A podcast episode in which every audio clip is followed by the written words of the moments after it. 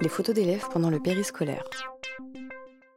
Oui, bonjour. Je reviens sur euh, ce qui a été dit tout à l'heure sur les photos individuelles. Donc moi, je travaille en maternelle, je prends énormément de photos euh, des, enfants.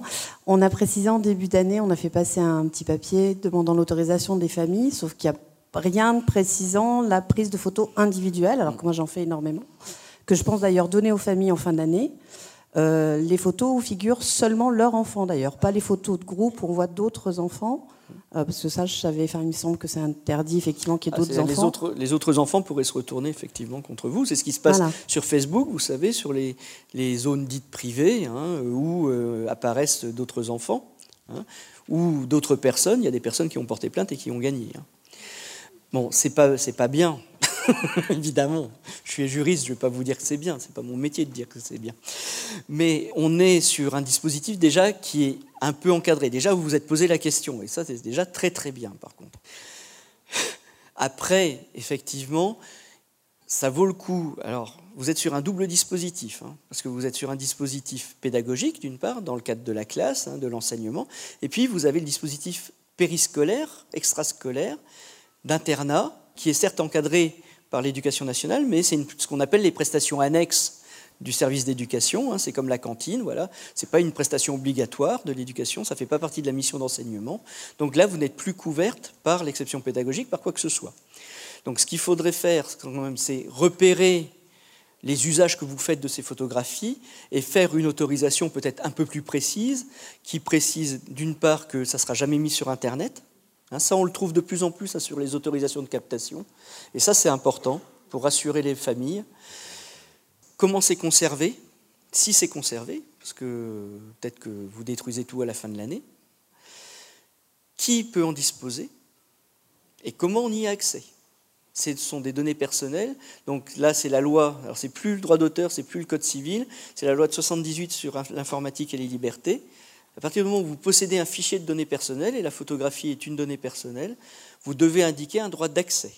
Vous pouvez avoir des cas, alors euh, moi je travaille avec euh, l'Institut supérieur de formation de l'enseignement catholique à Rennes, on forme les chefs d'établissement et les enseignants hein, dans le cadre du C2I2E, euh, et puis dans le cadre de leur formation continue. Et on a eu des cas de prise de vue dans des bus scolaires pour des sorties pédagogiques, la photo, donc pas de cadrage, hein, l'enseignant considère que c'est ben voilà, les élèves qui prennent avec leur téléphone portable d'autres élèves, donc l'enseignant ne s'est pas préoccupé du problème. Et puis il y a un élève qui se retrouve sur un réseau social avec des commentaires euh, diffamatoires, injurieux. Les parents ont porté plainte contre l'établissement. L'enseignant, il a dit ah ben, c'est pas de ma faute, moi.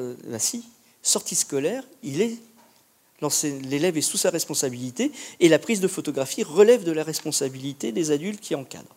Donc là, sur un dispositif internat, vous êtes en responsabilité, donc il faut cadrer les choses. Et il faut veiller à ça. Alors, je comprends tout à fait que dans la vie de l'internat, la photographie puisse être une activité très enrichissante et euh, une animation euh, louable, mais il faut un peu plus cadrer les choses, surtout sur les modes de conservation. Vous pouvez très bien dire, voilà, vous aurez accès aux photos concernant uniquement votre enfant. Euh, ça sera conservé euh, jusqu'au 15 juillet, par exemple, et au 15 juillet, la base sera détruite.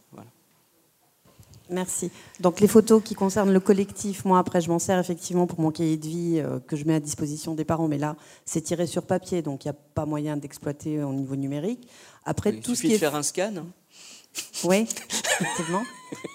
et là, ça relève aussi de ma responsabilité si c'est eux qui font le scan ah, non, après, ceux qui font des exploitations secondaires, c'est leur responsabilité. Ah. Par contre, vous pouvez avoir une responsabilité partagée en ayant mis le cliché à disposition. Donc il ne faut plus faire de photos du tout en clair Non. Ah.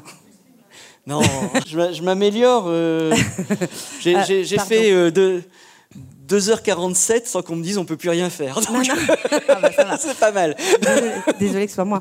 Euh, juste. Euh, non. et après le reste des photos, pardon. Je termine. le reste des photos en individuel, je les garde sur l'ordinateur de la classe, mais qui est pas du tout. Il n'y a pas du tout de lien pour les parents. C'est juste moi pour pouvoir les stocker, pour pas les garder chez moi. Je vais vite enlever celles que j'ai chez moi.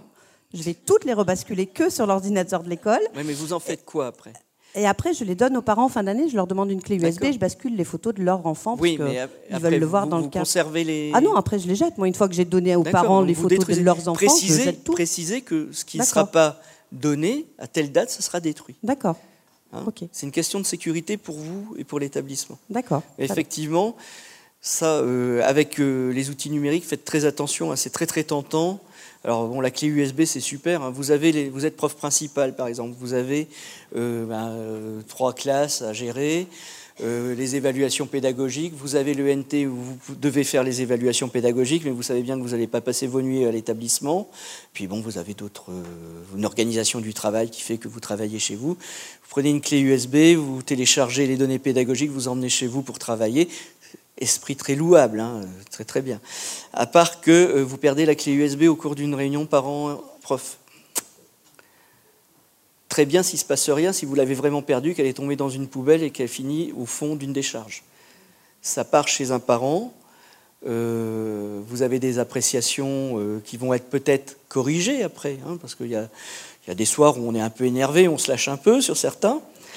Et puis, ben, le parent d'élève qui a récupéré votre clé, ben, euh, tiens, il, s'intéresse au contenu, lui. Et ben, y a la nature humaine est ce qu'elle est. hein, euh, tout le monde n'est pas bienveillant. Et bon, on ne va pas vous ramener la clé, parce que d'une part, ça coûte un peu cher, une clé USB, surtout s'il y a de la capacité, donc on la garde. Et puis on garde aussi ce qu'il y a dessus, puis éventuellement, euh, on se gosse avec les copains. euh, voilà. Puis on dit, oh, mais là, les enseignants, ils dérapent franchement sur certains élèves.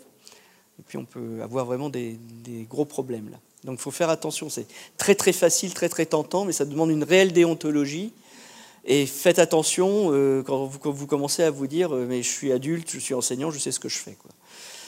Parce que c'est là où, euh, en général, on est à côté de la plaque.